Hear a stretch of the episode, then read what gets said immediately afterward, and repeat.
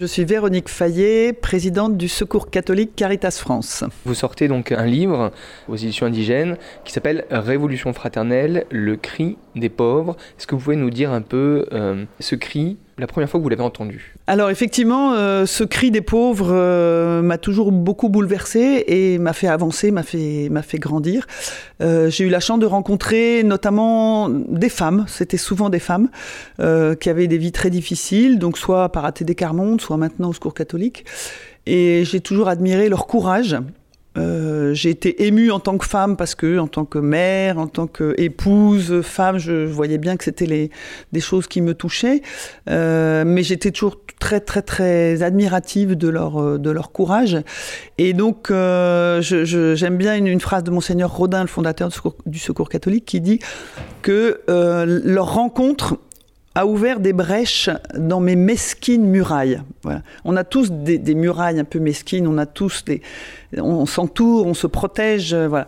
Et rencontrer euh, des gens euh, qui ont une vie très difficile et, qui ont un tel courage, ça ouvre des brèches. Et donc, ben, par la brèche, le soleil peut rentrer et on, se change, on, trans, on, se transforme. Quand on rencontre quelqu'un en, cœur à cœur, quand on partage un, petit bout de, sa vie, eh bien, on se voit comme des frères. On se voit plus comme des riches ou des pauvres, des jeunes ou des vieux, voilà.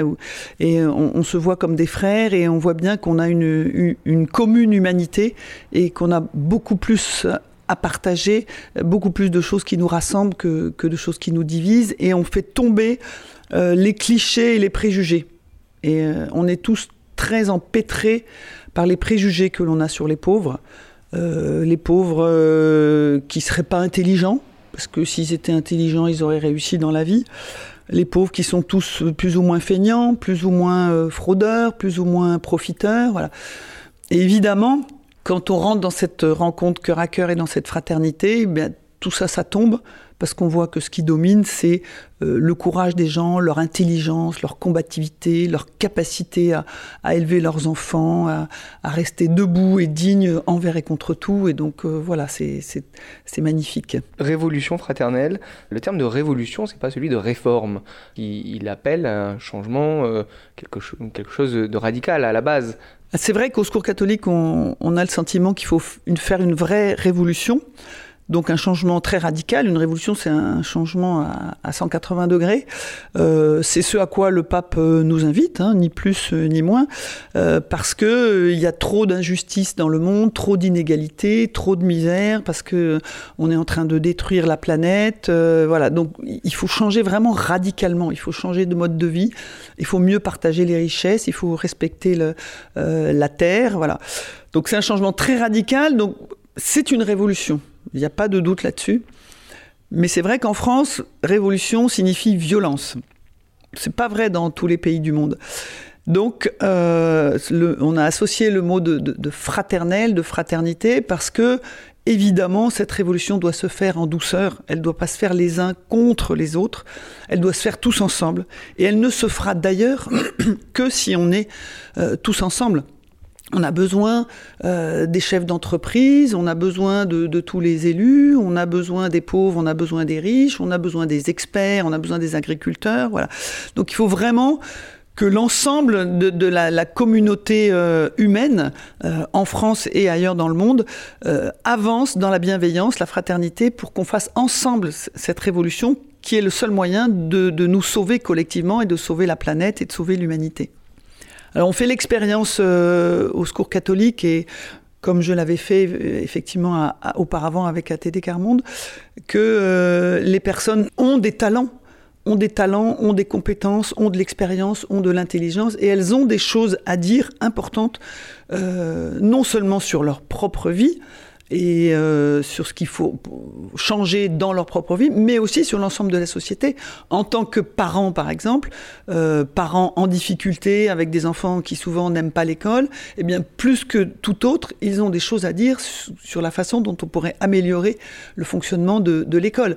Euh, Aujourd'hui, dans les débats des, des, Gilets jaunes, on voit bien, puisqu'on en a fait beaucoup au Secours catholique, on a fait plus de 150 débats avec des personnes qui ont des vies très difficiles, on voit bien qu'ils ont des, idées, des solutions très très pertinentes euh, pour améliorer le fonctionnement de l'ensemble de, la société. Donc euh, il faut vraiment leur donner une place et une vraie place euh, dans la gouvernance, c'est-à-dire dans la façon dont on dirige euh, les choses et le monde. Donc ça commence par chez nous, donc au Secours catholique, où de plus en plus on donne une place aux personnes en précarité euh, dans les bureaux, dans les instances de décision, au conseil d'administration nationale, etc., pour qu'ils aient vraiment le pouvoir avec nous, partager avec nous, qu'ils puissent influencer nos décisions, réfléchir avec nous.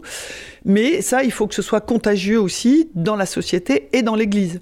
Il faut que toutes ces, personnes qui ont des choses essentielles à nous dire, mais qui aujourd'hui n'ont pas la parole, euh, aient leur place dans la société à travers peut-être des nouvelles formes de démocratie participative, et dans l'Église aussi. On ne peut pas accepter que les pauvres restent à la porte des églises. Il faut qu'ils rentrent dans l'église et qu'ils aient la parole et qu'ils aient du pouvoir dans l'église aussi. Vous constatez qu'il y a une inventivité, euh, une audace beaucoup plus euh, forte sur ce qu'il y aurait à changer ou ce qu'il y aurait à mettre en place. Oui, les pauvres sont audacieux, on, le, vit souvent, euh, parce qu'ils ont conscience, beaucoup plus que nous, de, l'urgence de ce qu'il y a à changer. Ils disent, c'est plus possible de vivre avec un, revenu de solidarité active, le, RSA, qui est autour de 500 euros, ce n'est pas viable. On ne peut pas vivre. On peut éventuellement survivre, mais on ne peut pas vivre.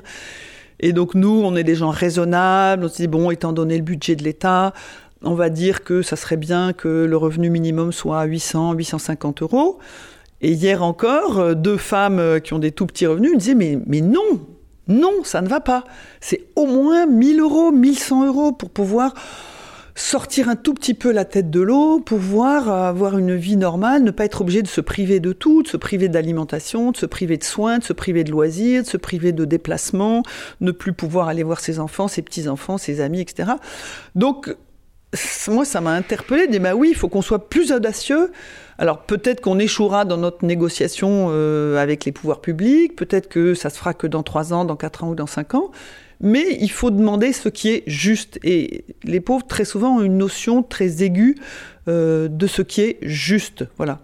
Une demande qui est à la fois raisonnable, de bon sens, mais qui est juste ajustée aux besoins et euh, à ce qui permet aujourd'hui, dans la société française, de vivre dignement. Aujourd'hui, vous avez le sentiment que ce cri, euh, il a été mal entendu, trahi ou mis sous le tapis?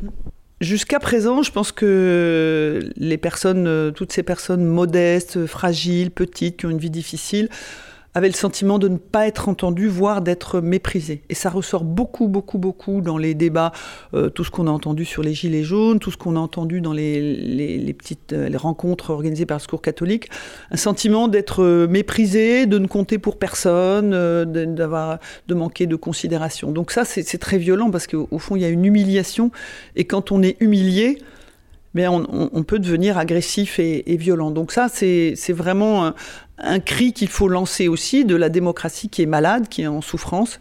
Il faut vraiment qu'on trouve le moyen euh, à travers euh, le tissu associatif, je pense que c'est une des missions du tissu associatif, à travers les corps intermédiaires qui doivent retrouver toute leur place, euh, ce sont aussi les, syndicats, à travers les élus locaux, moi je crois beaucoup évidemment euh, au rôle des, maires et des élus locaux de, terrain, parce que voilà, pour l'avoir vécu, je sais qu'il y a une, très grande proximité.